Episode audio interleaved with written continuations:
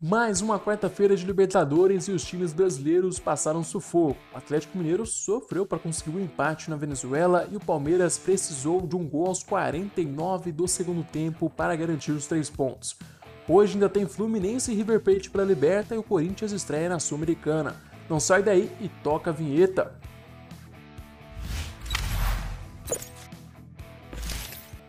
E aí pessoal, que bom ter vocês aqui. Para quem não me conhece, eu sou Aurélio Barcelos, seja bem-vindo ao canal. Antes da gente começar o vídeo, vou pedir para você assistir tudo até o final. Se gostar, não se esqueça de curtir e de se inscrever aqui no canal. Para ser inscrito é super fácil, é só você apertar esse botãozinho vermelho aí no canto esquerdo da tela. Ah, no final do vídeo eu te conto como você pode ficar ainda mais atualizado sobre o mundo da bola, então bora lá!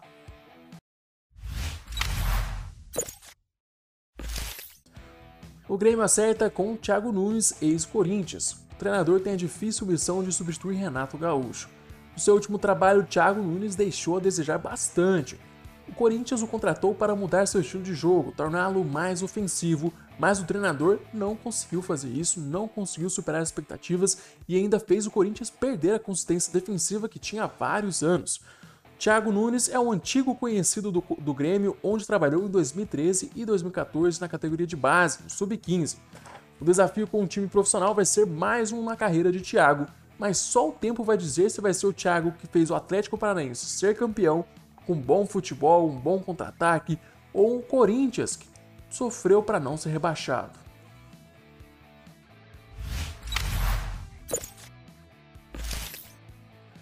Palmeiras, atual campeão da Libertadores, sofreu para vencer o Universitário de Lima.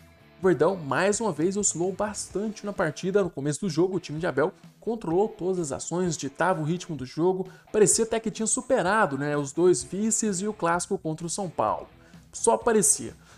O primeiro gol da partida saiu aos 20 minutos do primeiro tempo, com Donila aproveitando a cobrança de escanteio. Verdão ampliou o placar com Rafael Veiga depois de uma boa jogada de Rony na ponta esquerda. O meia entrou fuzilando dentro da área. Mesmo com 2 a 0 de vantagem, o Verdão deu bobeira. Alain Pereur tomou o segundo amarelo e foi para o vestiário mais cedo, deixando o jogo uma loucura. Na mesma falta, o Universitário diminuiu a vantagem. No lance seguinte, o juiz marcou mão de Danilo dentro da área e de pênalti, Enzo Gutierrez deixou tudo igual.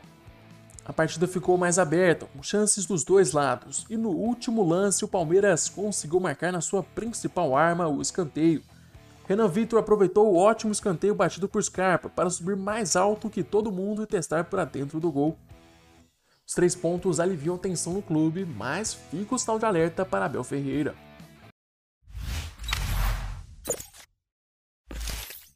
Mais um time brasileiro passa sufoco na estreia da Libertadores. O Atlético Mineiro volta da Venezuela com apenas um pontinho contra o Deportivo Laguaira. O empate joga um banho de água fria na expectativa do torcedor atleticano que sonha com grandes títulos na temporada depois do alto investimento. O time deixou a desejar, principalmente no quesito finalização. O Galo chutou 29 bolas durante os 90 minutos, apenas 9 foram para o rumo do gol. O Atlético se precipitou demais na finalização, perdeu algumas chances cara a cara e pecou na hora do último passe também. Tudo isso só piorou com o vacilo da defesa que deu espaço para Martinez abrir o placar da partida. O zagueiro carregou a bola com facilidade, driblou o Guga e chutou no cantinho para fazer 1 a 0. O Galo só não voltou para casa derrotado porque Zaratio saiu do banco para empatar o jogo. O argentino aproveitou um rebote do chute de Arana para colocar a bola no fundo do gol o empate saiu com gosto amargo para o time de Cuca, que precisa melhorar rapidamente, porque a pressão vem aumentando a cada jogo.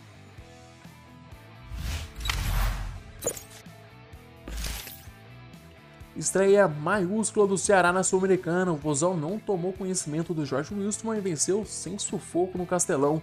Já no primeiro tempo, os comandados de Guto Ferreira construíram 2 a 0 com um belo gol de fora da área de Pedro. O segundo veio com Speed Mendonça em cobrança de pênalti. Na etapa final, Wilstermann diminuiu a diferença de pênalti, uma cobrança na gaveta. Mas Vina, o craque do Vozão, destilou habilidade para driblar o goleiro e bater no fundo do gol.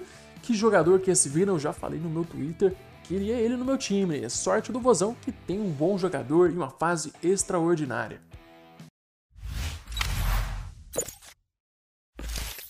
Hoje o Fluminense encara o River Plate pela primeira rodada da Libertadores.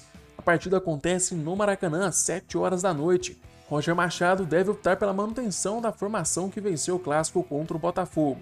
Uma ausência vai ser o recém-chegado Bobadilha, que não foi regularizado a tempo deste jogo e está fora. Pela Sul-Americana, o Corinthians estreia fora de casa contra o River Plate do Paraguai. O duelo vai ser realizado às 9h30 da noite, vale pela primeira rodada do Grupo E.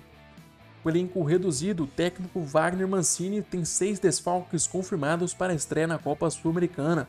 Além dos machucados Matheus Vital, Danilo Avelar, Juan Oliveira, Guilherme Biro e Gustavo Mantuan, a equipe perdeu o atacante Rodrigo Varanda, titular neste início de temporada por conta de um trauma no pé direito.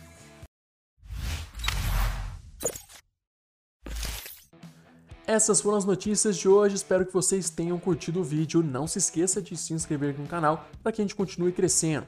Ah, eu vou pedir para você também divulgar o vídeo com seus amigos, familiares, cachorros, inimigos, todo mundo, para a gente continuar crescendo também, que é importante. Então, muito obrigado e até amanhã.